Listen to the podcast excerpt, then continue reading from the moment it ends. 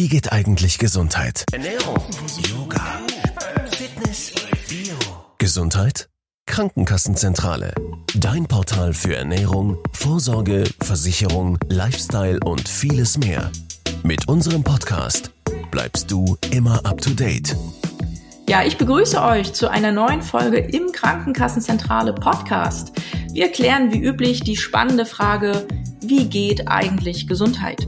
Mein Name ist Vivian und wenn ihr meine Stimme unter den Hosts hört, könnt ihr euch fast sicher sein, dass es heute irgendwie um Ernährung geht. Spoiler-Alarm an der Stelle, es geht um Ernährung. Genau genommen aber nicht um gesunde Ernährung, sondern wie uns Ernährung dabei helfen kann, gesund zu bleiben oder auch zu werden. Kann Essen wirklich Krebs heilen beispielsweise?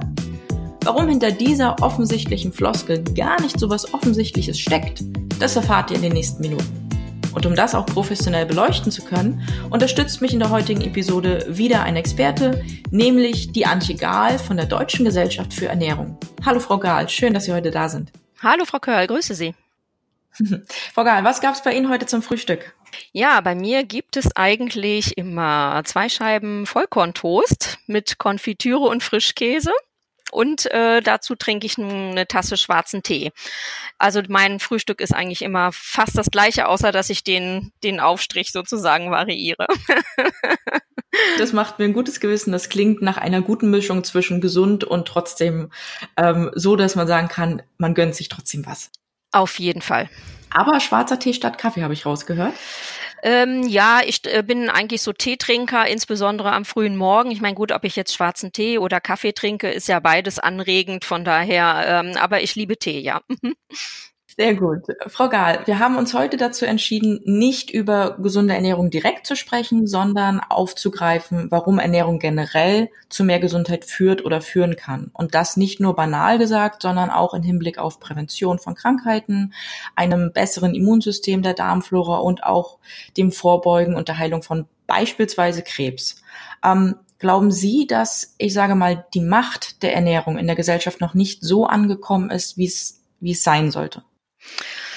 Um, ja, also wir beschäftigen uns sicherlich ganz intensiv mit vielen Dingen, gerade wenn es um irgendwelche Anschaffungen geht, Käufe geht. Äh, da recherchieren wir im Internet, laufen in verschiedene äh, Fachabteilungen, Läden oder testen oder fragen Freunde.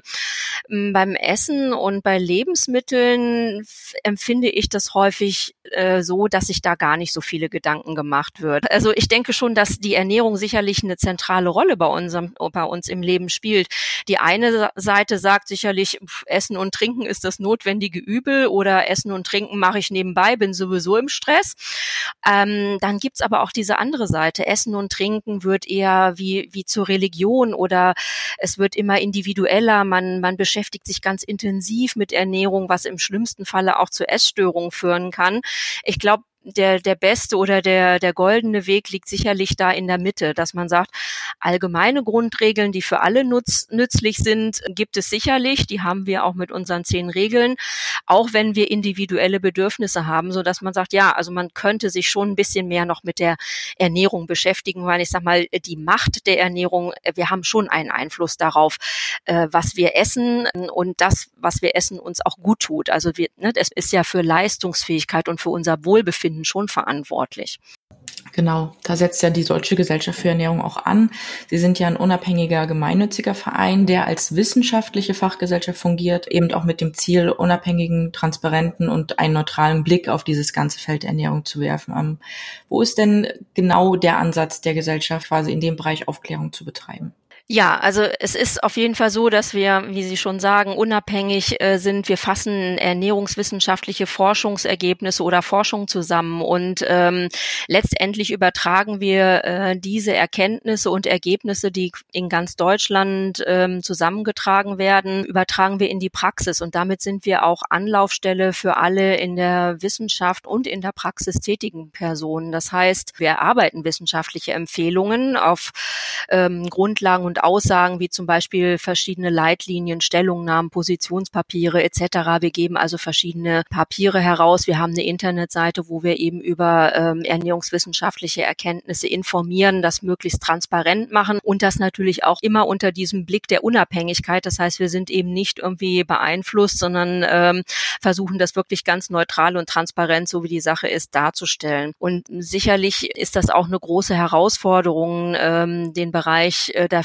Verhältnisprävention in Deutschland voranzubringen oder eben auch zu sagen, dazu beizutragen, dass wir Lebensverhältnisse schaffen und fördern, die den Menschen ein gesundheitsförderndes Verhalten eben auch ermöglichen sozusagen. Und da haben wir eben auch verschiedene Projekte in Form in der Gemeinschaftsverpflegung, die wir durch die durch das Ernährungsministerium gefördert sind und auch weitere Aktivitäten in diesem Bereich, wo wir Zertifizierungen von Verpflegungsangeboten von Einrichtungen in der Gemeinschaftsverpflegung durchführen. Und wir sehen es auch sicherlich als unsere Aufgabe, diesen Bereich äh, nicht nur der Verhaltens, sondern auch der Verhältnisprävention mit, mit wissenschaftlichen Bewertungen da zu untermauern und auch sozusagen unsere Aussagen, die evidenzbasiert, also die wissenschaftlich gestützt sind, ähm, wie zum Beispiel rein ernährungsphysiologische Aspekte der Ernährung. Da haben wir immer ein Auge drauf und deshalb wird auch manchmal gesagt, na ja, die DGE, die springt ja nicht auf jeden Zug auf und die ist ja ein bisschen langsam, aber es ist auch manchmal einfach so, ne, jeden Tag kommt eine neue Studie heraus und nicht jede Studie ist gleich der Weisheit letzter Schluss, sondern wir müssen da einfach gucken, auch mehrere Studienergebnisse zusammenzutragen und die auch ähm, wirklich auszuwerten und zu sagen, so kann das, ist das ein Hinweis darauf, kann das wirklich in eine Ernährungsempfehlung münden, ist das, ist das gesichert? Also schön, dass Sie das sagen mit der Verhältnisprävention. Ich kann mich erinnern, dass beim Deutschen Präventionskongress in Bonn äh, das auch sehr oft thematisiert wurde, aber ähm, auch eher aus den Reihen des Publikums, dass eben gesagt wurde, es ist eben genau das das Wichtige, dass eben nicht nur Verhaltensprävention betrieben wird, sondern wir reingehen in die Verhältnisprävention. Von daher schöner Ansatz auf jeden Fall. Also es ist, ich denke schon, dass es wichtig ist natürlich, wir wollen nicht mit dem erhobenen Zeigefinger kommen. Wir sagen, wir haben unsere zehn Regeln für eine vollwertige Ernährung, ähm, wo man sich als ne, so als Grundprinzip nachrichten kann, ähm, was aber nicht dogmatisch zu sehen ist. Und das sind eben diese Angebote, wo wir sagen, so kann ausgewogene Ernährung aussehen. Ähm, aber das ist natürlich noch nicht alles. Natürlich, äh, auch wenn man so ein Blatt Papier da vor sich hat oder sagt, so, ich habe das jetzt.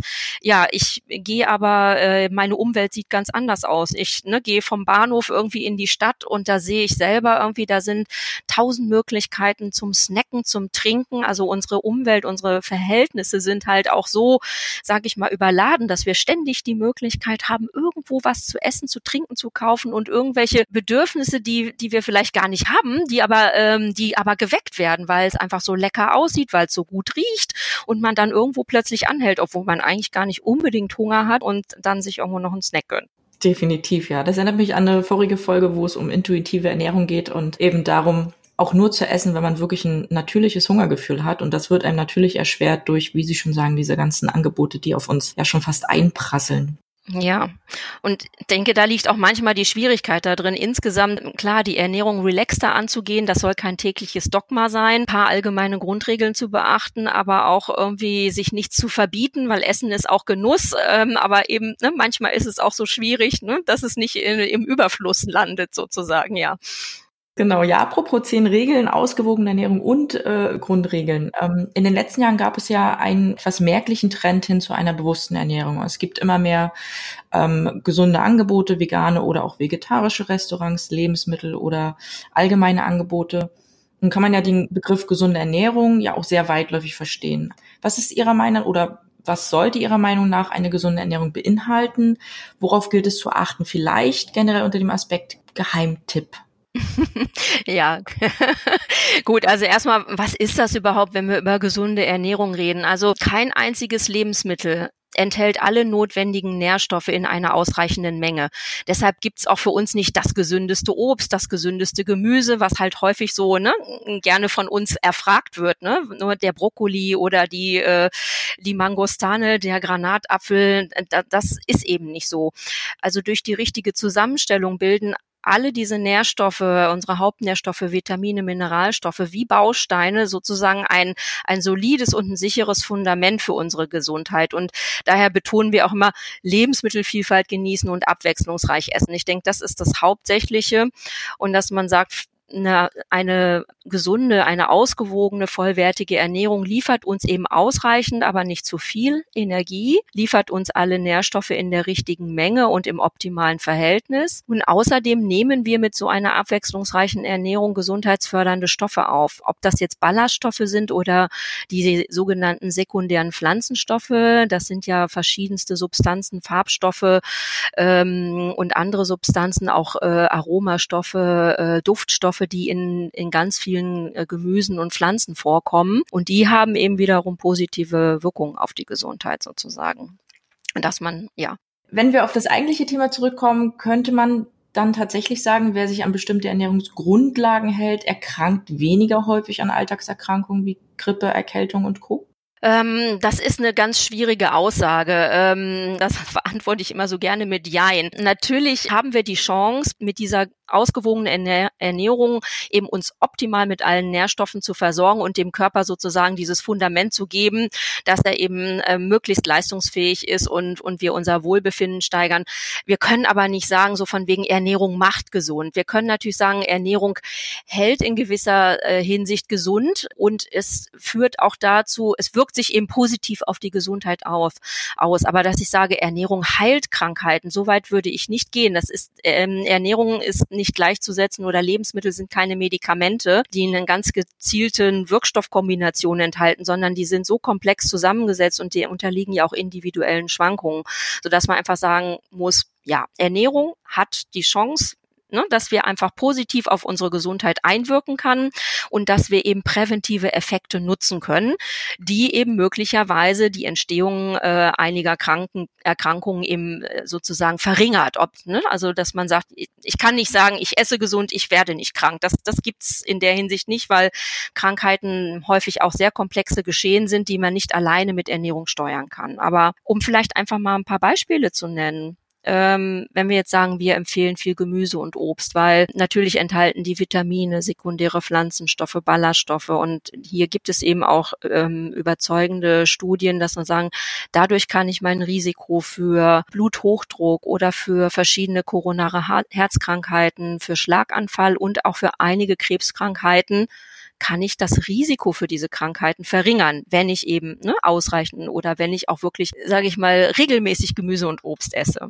Oder bei Vollkornprodukten dass ich da eben durch den hohen Ballaststoffanteil das Risiko für Fettstoffwechselstörungen verringert, dass das Risiko für Diabetes äh, mellitus, also für die Zuckerkrankheit sinkt oder eben auch für koronare Herzkrankheiten. Das sind eben so Beispiele, wo wir sagen, da haben wir auch ganz gute Studien oder auch bei den Ballaststoffen, da wird häufig gesagt, oh, Ballaststoffe sind ja gar nicht so gut für die Menschen, die vertragen die gar nicht, die haben da, ne, die bekommen dann irgendwie eher äh, Verstopfung oder Magenkrämpfe oder irgendwas. Natürlich muss man gucken, dass man die jetzt vielleicht, ne, wenn man sich nicht ballaststoffreich ernährt hat, dass man das ein bisschen steigert. Aber insgesamt haben diese Ballaststoffe aus Getreideprodukten wirklich gesundheitliche Wirkungen, ähm, verringern das Risiko für Diabetes, aber auch zum Beispiel für Dickdarmkrebs. Wer jetzt schon mehr über unseren Interviewgast, das Thema selbst oder uns erfahren möchte, der schaut vorbei auf www.krankenkassenzentrale.de slash podcast. Okay, ähm, meine nächste Frage hätte nämlich genau darauf abgezielt, ähm, wie da quasi die, die Mischung ist. Ähm, jetzt haben Sie es ja schon sehr schön ausgedrückt. Es hat präventive Effekte, das heißt, man senkt das Risiko. Ähm, genauso wie jemand, der nicht raucht, nicht unbedingt keinen Lungenkrebs bekommt, aber er senkt eben das Risiko daran zu erkranken. Genau trotzdem nochmal in die kontroverse Diskussion rein. Viele sagen, behaupten oder legen Studien auf, die sagen, okay, jetzt gibt es aber bestimmte Lebensmittel, die beispielsweise die Zellen von Krebs reduzieren können. Ähm, beispielsweise Löwenzahn-Tee soll die Krebszellen ja verringern. Ähm, gehen Sie da auch schon rein, ähm, weil Sie auch sagen, grundlegend fördern Sie oder unterstützen Sie äh, ja ernährungswissenschaftliche Forschung? Mhm. Also natürlich gibt es diese Hinweise und wir wissen auch ganz genau, ähm, Sie sprechen da auch, wenn wir jetzt über Krebsvorbeugung sprechen, da ist wirklich, dass wir sagen, diese ganze komplexe Gruppe der sekundären Pflanzenstoffe, die es eben in Gemüse und Obst vorkommen oder auch in einem Löwenzahn vorkommen, ähm, dass der Löwenzahn allein, da sind wir wieder bei diesem, ne, dass das Lebensmittel schlechthin, sicherlich liefert der Löwenzahn einige Antioxidantien, die eben fördernde Wirkung haben. Die haben diese sogenannten schützenden Effekte, weil sozusagen Sauerstoffradikale Radikale.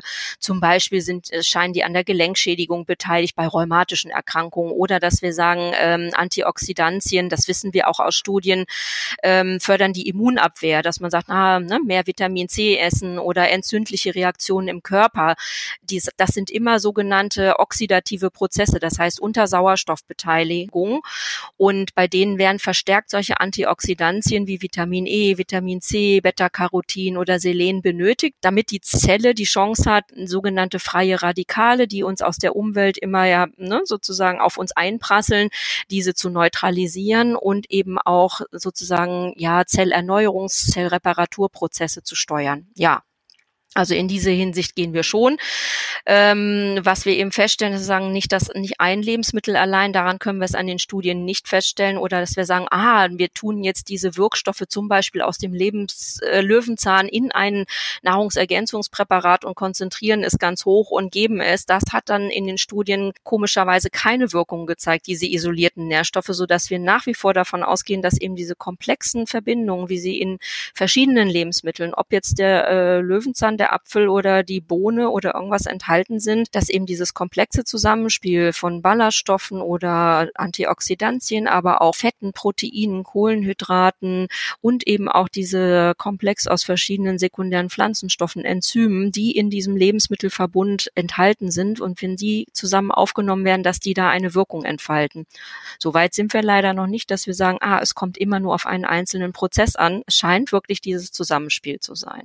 Aber es ist ja eine schöne Erkenntnis, ähm, gerade weil ja so viele, äh, ja, nennen wir sie mal Irrtümer rumkreisen, wo man sagt, diese eine Pflanze oder dieses eine Lebensmittel, das äh, beugt eben vor oder heilt sozusagen. Aber wenn Sie jetzt sagen, man ist schon so weit, dass man sagt, okay, die Kombination, ähm, die ist tatsächlich förderlich, dann ist es ja schon mal ein Punkt mehr. Vielleicht nochmal zurückzukommen, wenn Sie sagen, ja, es gibt natürlich auch, ähm, die Ernährung kann ja auch ursächlicher Auslöser sein. Zum Beispiel, wenn wir sagen, Essen und Trinken bei Lebensmittelunverträglichkeiten. Wenn jetzt jemand ähm, eine Laktoseintoleranz hat, also er kann den Milchzucker nicht vertragen oder er hat tatsächlich eine bestimmte Allergie gegen etwas, dann hat man natürlich, dann sind, kann man sicherlich mit Ernährung oder durch eine gezielte Lebensmittelauswahl oder das Meiden bestimmter Lebensmittel dazu beitragen, dass die Beschwerden verbessern verbessert wird oder die Krankheit ähm, sozusagen, ne, das Krankheitsbild sich verbessert. Ich würde aber die Krankheit oder die Unverträglichkeit dadurch nicht heilen, nicht weggeben, ne, sozusagen, ähm, sie geht dadurch nicht weg, aber ich kann die Symptome lindern, ich kann die Beschwerden lindern. Ähm, das ist natürlich wiederum noch ein, ein ganz anderer Aspekt, dass man sagt, klar, es gibt auch einige Auslöser wie allergische äh, ne, Reaktionen oder eben tatsächlich bestimmte Lebensmittelinhaltsstoffe wie jetzt der Milchzucker oder die Fruchtzucker oder der, der bei der Zöliakie das Gluten im Weizen, ähm, wo Menschen darauf reagieren und wirklich auch ernsthafte Erkrankungen äh, haben, ähm, die man aber nicht mit der Ernährung heilen kann, aber man kann denen sozusagen ne, den Beschwerdeprozess sozusagen verbessern. Wahnsinn eigentlich, wie in welcher Komplexität man auch immer landet, äh, in jeglichen Bereichen, dass man sagt, okay, auch bei den Krankheiten jetzt gibt's ja auch extreme Unterschiede, wie Sie jetzt sagen, die Unverträglichkeiten, das ist ein Punkt, dann gibt's wirkliche Krankheiten wie Krebs, ähm, wo die Ernährung eine Rolle spielt und dann gibt es eben auch durch beispielsweise falsche Ernährung ausgelöste Krankheiten wie Adipositas und daraus folgend eben auch äh, das Risiko an Diabetes zu erkranken. Da die richtige Mischung zu finden, auf was sich konzentrieren, ist sicherlich auch schwer, oder? Also als Gesellschaft jetzt, wo Sie sagen, okay, welchen Aspekt nehmen wir uns jetzt wirklich als wichtigsten raus? Zum Beispiel Adipositas ist ja schon eine sehr weit verteilte Volkskrankheit, wo man sagt, da ist wirklich ähm, Reaktionsbedarf da.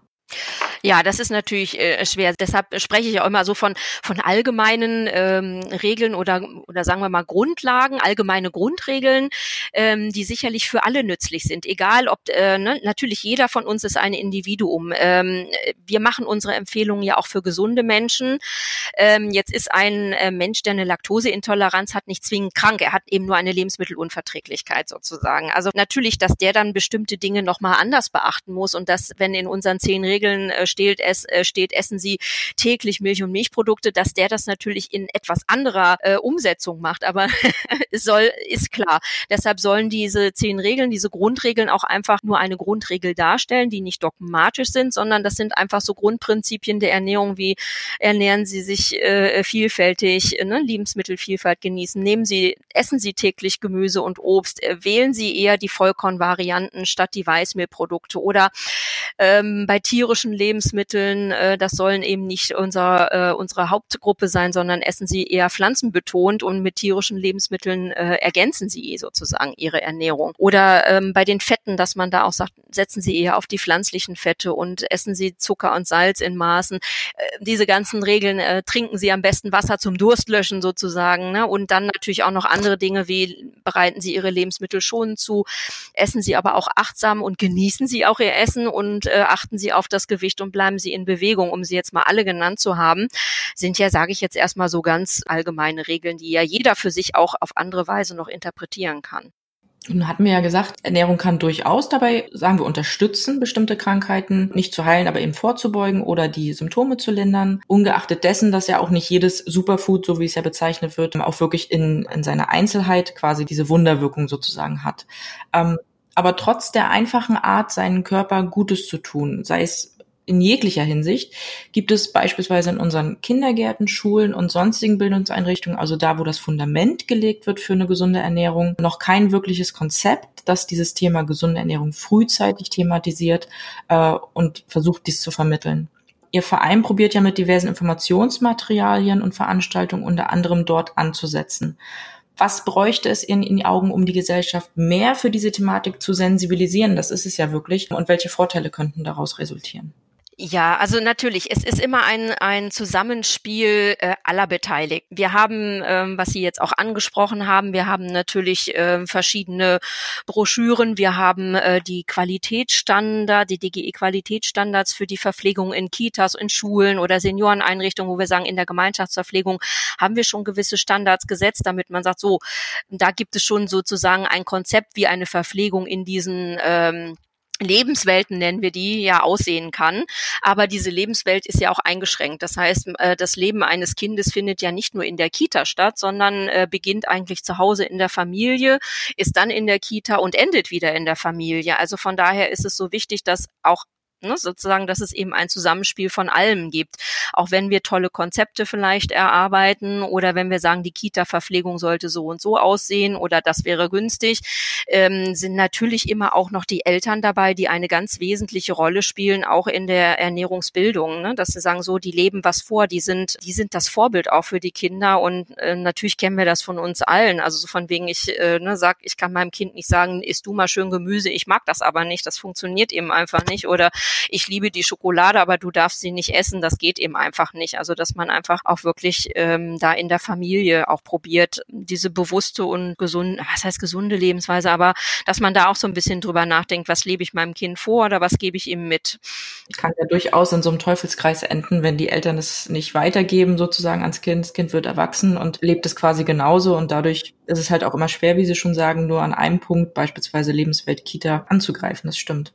Ja, und was braucht es danach? Natürlich, äh, einerseits denke ich, gibt es diese äh, Vorschläge, Konzepte oder ich sage jetzt mal unsere DGE-Qualitätsstandards, die in diesen Lebenswelten, wenn sich die äh, Kinder, Senioren oder so irgendwo da drin befinden oder in der Schule ähm, da drin befinden, dass es da Standards gibt, wie, wie so eine gesunde Verpflegung aussehen kann. Aber natürlich ist das auch immer davon abhängig, wie sind die Verhältnisse vor Ort, wie sieht es in der Schule aus, können die überhaupt, sage ich jetzt mal, man kann die tollsten Konzepte entwickeln, wenn ich äh, keine entsprechenden Räume habe oder ähm, ne, keine, keine Küche habe, wo ich was ausgeben kann. Also natürlich müssen da eben auch die entsprechenden äh, strukturellen Gegebenheiten, die müssen eigentlich auch alle da sein. Die Bereitschaft aller ähm, der Träger, der, der Köche, der Schule selber oder der Kita, es spielt so viel darin hinein. Also dass äh, eben alle damit zusammenwirken, um da was zu erreichen. Und natürlich auch die Eltern mit. Also von daher. Das stimmt, das stimmt. Die Kombination von den Lebenswelten wird immer wichtiger, beziehungsweise unabdingbar, um da wirklich, ja, die ganzen Steine, die einem teilweise in den Weg gelegt werden, auch irgendwie auszumerzen. Ne? Ja, und wie gesagt, die strukturellen Gegebenheiten sind in, in den vielen Lebenswelten, ob es jetzt eine Kita ist oder eine Schule ist, die sind einfach sehr unterschiedlich. Größe ein der Einrichtung, pädagogische Konzepte, Anzahl der Kinder, auch die Zusammensetzung der Kinder, ne, welche ethnischen Hintergründe oder wie auch immer. Da sind so viele Rahmenbedingungen, die bei der Gestaltung berücksichtigt werden müssen. Ähm, von daher denke ich, kann man sicherlich Vorschläge machen und es muss irgendwo ein Zusammenwirken geben von allen, dass man da das beste Konzept dann sozusagen herausfindet findet. Ich weiß nicht, ob man das einfach so vorgeben kann. Also von daher Ja, es ist, es ist schwer. Es gibt ja nicht nur eine Gesellschaft, die sagt, so, wir haben jetzt hier das optimale, die optimale Lösung, müsst ihr bloß noch umsetzen, sondern wie Sie schon sagen, es müssen alle mit angreifen, sei es auf der auszuübenden Ebene oder auf der beratenden Ebene oder ähnliches oder familiäre Ebene. Also alle eigentlich.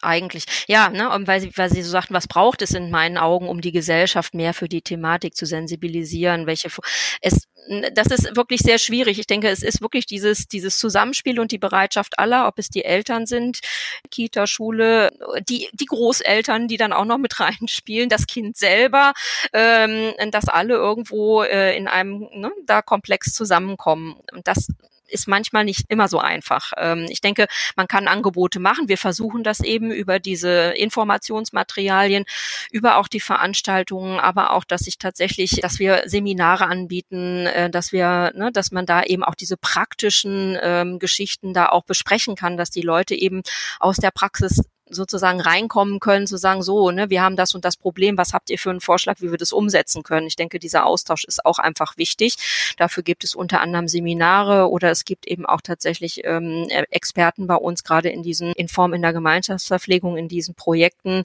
wo auch Experten zur Verfügung stehen, die dann Fragen von, von Müttern, Betroffenen einfach auch beantworten oder versuchen zu beantworten. Seminare ist ein gutes Stichwort. Das ist ja immer sehr wichtig dort, um Aufklärung zu betreiben. Was halten Sie denn von dem allgemeinen Konzept? Wurde ja schon öfter mal erwähnt, dass gesagt wurde, okay, gesunde Ernährung als Schulfach. Meinen Sie, dass man damit noch etwas erreichen könnte, um vielleicht auch die Aufklärung andersherum ranzutragen, dass die Kinder das quasi mit nach Hause nehmen und dadurch ähm, quasi auch ein Wandel passiert? Oder also sicherlich, ob das jetzt, ähm, es gab ja schon verschiedene äh, Projekte dazu, zum Beispiel dieses Revis-Projekt Ernährungsbildung in Schulen oder Ernährungsbildung in Schulen weitergedacht, äh, wo es zum Beispiel auch Unterrichtsmaterialien gibt, was eben angeboten wird. Also ich denke schon, dass es auf jeden Fall wichtig ist, ob es jetzt tatsächlich das Schulfach ist, aber ich denke schon, dass dieses Thema Ernährung in irgendeiner Weise in die Schule integriert werden muss. Das, das, dafür plädieren wir irgendwo schon oder da, da sind wir uns äh, schon einig, dass zumindest dieses Wissen und diese Werte auch vermittelt werden müssen. Also ob man jetzt wirklich Kochunterricht braucht. Ich meine, natürlich, die Gesellschaft verändert sich und wer kann heute noch vielleicht so kochen, wie es die Oma gemacht hat, weil wir haben heute auch andere Lebensmittel. Wir haben mal eine hochfunktionelle Lebensmittelindustrie, die uns natürlich auch sehr gute Produkte insgesamt anbietet. Es ist manchmal Fluch und Segen zugleich. Wir haben teilweise teilweise sehr hochverarbeitete Produkte, wo keiner mehr nachvollziehen kann, wo kommt das eigentlich her, was ist da eigentlich drin, aber ich kann es einfach zusammenrühren und ich habe dann eine Soße oder ich habe dann, ich sag jetzt mal, die Spaghetti Bolo, die sich auf wundersame Weise dann mal eben schnell ähm, ne, gemäß unseren Bedürfnissen, ich habe wenig Zeit, dann zusammen äh, ähm, kochen lässt, aber natürlich stellt sich kaum jemand hin und macht die Nudeln, den Nudelteig noch selber und ne, rollt den durch die Maschine so ungefähr. Ähm, ja, also ich denke, Problem ist äh, sicherlich erkannt. Und es ist auch nicht so, dass alle Lebensmittel, die wir jetzt haben, schlecht sind. Wir haben ja auch die Möglichkeit, eben auf die Kennzeichnung zu gucken, auf die Verpackung zu gucken oder auch mal zu sagen, ja, auch ein paar mehr unverarbeitete Lebensmittel einzukaufen. Es ist auch nicht so schwierig, äh, gewisse Grundkenntnisse, ob man die jetzt zu Hause oder in der Schule vermittelt, ein bisschen ne, von wegen Kochen ist sicherlich nicht schlecht, dass man zumindest weiß, ne, wie, wie koche ich denn meine Nudeln oder wie koche ich den Reis, dass man eine, das denke ich schon, dass sowas schon wichtig ist, weil ja, Essen ist eben unser Treibstoff, ja, ähm, und das ist ja auch wichtig, da davon existieren wir und äh, das irgendwie so zu ignorieren oder ob es jetzt ähm, der Segen ist, einfach nur noch ähm, ein Präparat, ich sage jetzt mal Astronautennahrung oder einfach nur Pillen in uns hineinzustopfen oder ein Pulver anzurühren, was dann schon alle Nährstoffe enthält. Hm ja, ist schwierig. Also von der Evolution her sind wir anders gebaut. Wir haben einen Kauapparat, wir haben Zähne, die wollen irgendwie beschäftigt werden. Also von daher, ich denke schon, dass es, um nochmal auf die Frage zurückzukommen, Ernährungsbildung in Schulen oder ein, ähm, das, das Ernährungswissen in der Schule zu vermitteln, ob es jetzt das Schulfach Ernährung ist oder ob es im Biologieunterricht oder in der Sozialkunde oder in irgendeinem Unterricht halten ist, das finde ich, sind, halten wir schon für wichtig. Ähm, sich gesund zu ernähren, wenn, wenn die Leute das hören und wahrscheinlich können sie es auch gar nicht mehr hören, ja, gesunde Ernährung, ja, ich weiß das, klingt ja auch für alle immer automatisch irgendwie nach Verzicht, Regeln und einer Flut an Informationen, die man überhaupt einholen müsste beim Einkaufen, ähm, um da durchzusehen, Packungsbeilagen lesen, äh, was für Synonyme gibt's für Zucker äh, und so weiter und so fort, für was stehen die ganzen Abkürzungen, ähm, ähnliches wird uns ja schwer gemacht und das wird ja automatisch in unserem Kopf zu so einem Negativgefühl gemacht, oh, gesunde Ernährung, Verzicht, ich darf nicht alles, das hat mit Arbeit zu tun und Co. Was wären äh, abschließend Ihre Tipps für unsere Hörer und Hörerinnen, ähm, wenn es darum geht, sich so solide gesund zu ernähren und das einfach langfristig zu tun? Ähm, einfach eine Möglichkeit, diese Hürden zu umgehen, die da sind. Ja, also erstmal sage ich, äh, nö, wir müssen uns nicht ständig mit irgendwelchen Verboten, Verzichten etc. beschäftigen und nicht mit ständigen Regeln oder irgendwas.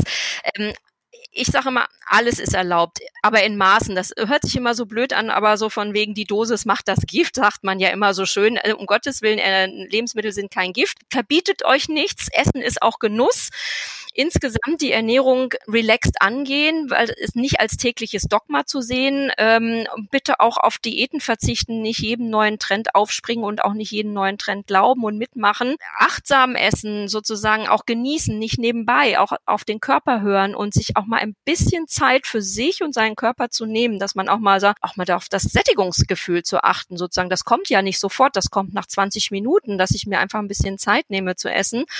Ähm, ich glaube, dann ist schon ganz viel gewonnen und dass man dann ungefähr weiß, na ja, ich soll mich eher pflanzenbetont ernähren oder das ist sicherlich ne, gesundheitsfördernd, wenn ich sage, hm, eher eine pflanzliche Ernährung, das kommt durch diese ganzen Trends ja auch vegetarisch, vegan sowieso immer schon zum Ausdruck. Äh, Gemüse und Obst tut uns gut, Vollkornprodukte tun uns gut und dann auch eine Kombination Bewegung, in Bewegung bleiben und auch auf das Gewicht achten. Viele sagen dann immer so, oh, jetzt habe ich fünf Kilo mehr, ja, aber die kommen ja nicht von heute auf morgen. Also, ähm, dass ich auch vielleicht wirklich täglich auf mich achte und sage, ja, mal ein bisschen Bewegung einzubauen und ein bisschen ähm, Maß zu halten und mir auch nicht die Schokolade zu verbieten, dann ist schon viel gewonnen. Und ich sag mal, mein Statement zu ausgewogener Ernährung ist auch, Essen und Trinken ist unser Treibstoff, für den es sich lohnt, ein bisschen mehr zu investieren.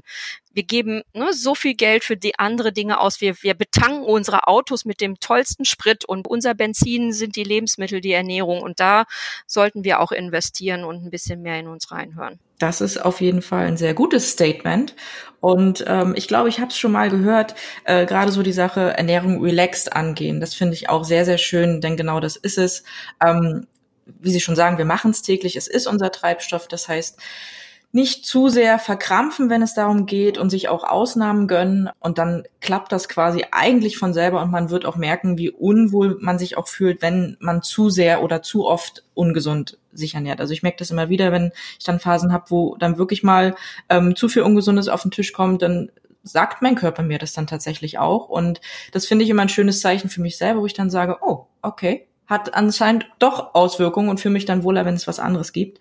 Von daher, ja, Ernährung ist Genuss. Ja, auf jeden Fall.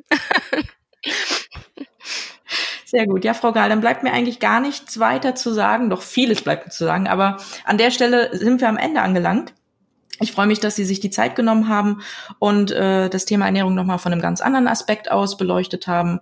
Und ähm, ja, vielleicht haben wir es den Hörern ein Stück weit leichter gemacht, jetzt nochmal äh, quasi dort anzusetzen und sagen, okay, ähm, ich überlege doch nochmal und denke nochmal nach, ähm, was ich vielleicht ändern kann oder ändern möchte im besten Fall. Und freue mich, dass Sie heute bei uns zu Gast waren. Ja, ich danke auch. Ja, das soll es auch schon wieder gewesen sein. Ich habe mich gefreut, das Thema Ernährung heute mal nicht unter dem Aspekt Abnehmen und Wunschgewicht zu betrachten, sondern aus ganz allgemeiner Sicht. Was haben wir heute gelernt? Klar, gesunde Ernährung ist gut. Das sollte niemand neu sein. Aber wichtig ist, es gibt nicht das gesündeste Obst oder Gemüse, es gibt nicht das eine Heilmittel gegen Krebs und wir sollten das Thema Ernährung relaxed angehen und sowohl genießen als auch auf unseren eigenen Körper hören. Und dann gelingt es uns auch, die präventiven Effekte, die eine ausgewogene Ernährung mit sich bringt, auch zu genießen. Alle Informationen zu uns, dem Thema selbst und der Deutschen Gesellschaft für Ernährung findet ihr wie immer auf unserer Seite www.krankenkassenzentrale.de slash podcast. Wenn es euch gefallen hat, dann sagt es gerne weiter und abonniert uns auf allen gängigen Plattformen sowie auf unserer Seite selbst. Freut euch auf die nächsten Episoden rund um die Gesundheitswelt und all ihren Facetten. Mein Name ist Vivian, ich rede mir hin Wolf, also bleibt dran, hört euch gesund, wenn es wieder heißt, wie geht eigentlich Gesundheit? Gesundheit? Krankenkassenzentrale. Dein Portal für Ernährung, Vorsorge, Versicherung, Lifestyle und vieles mehr. Mit unserem Podcast bleibst du immer up to date.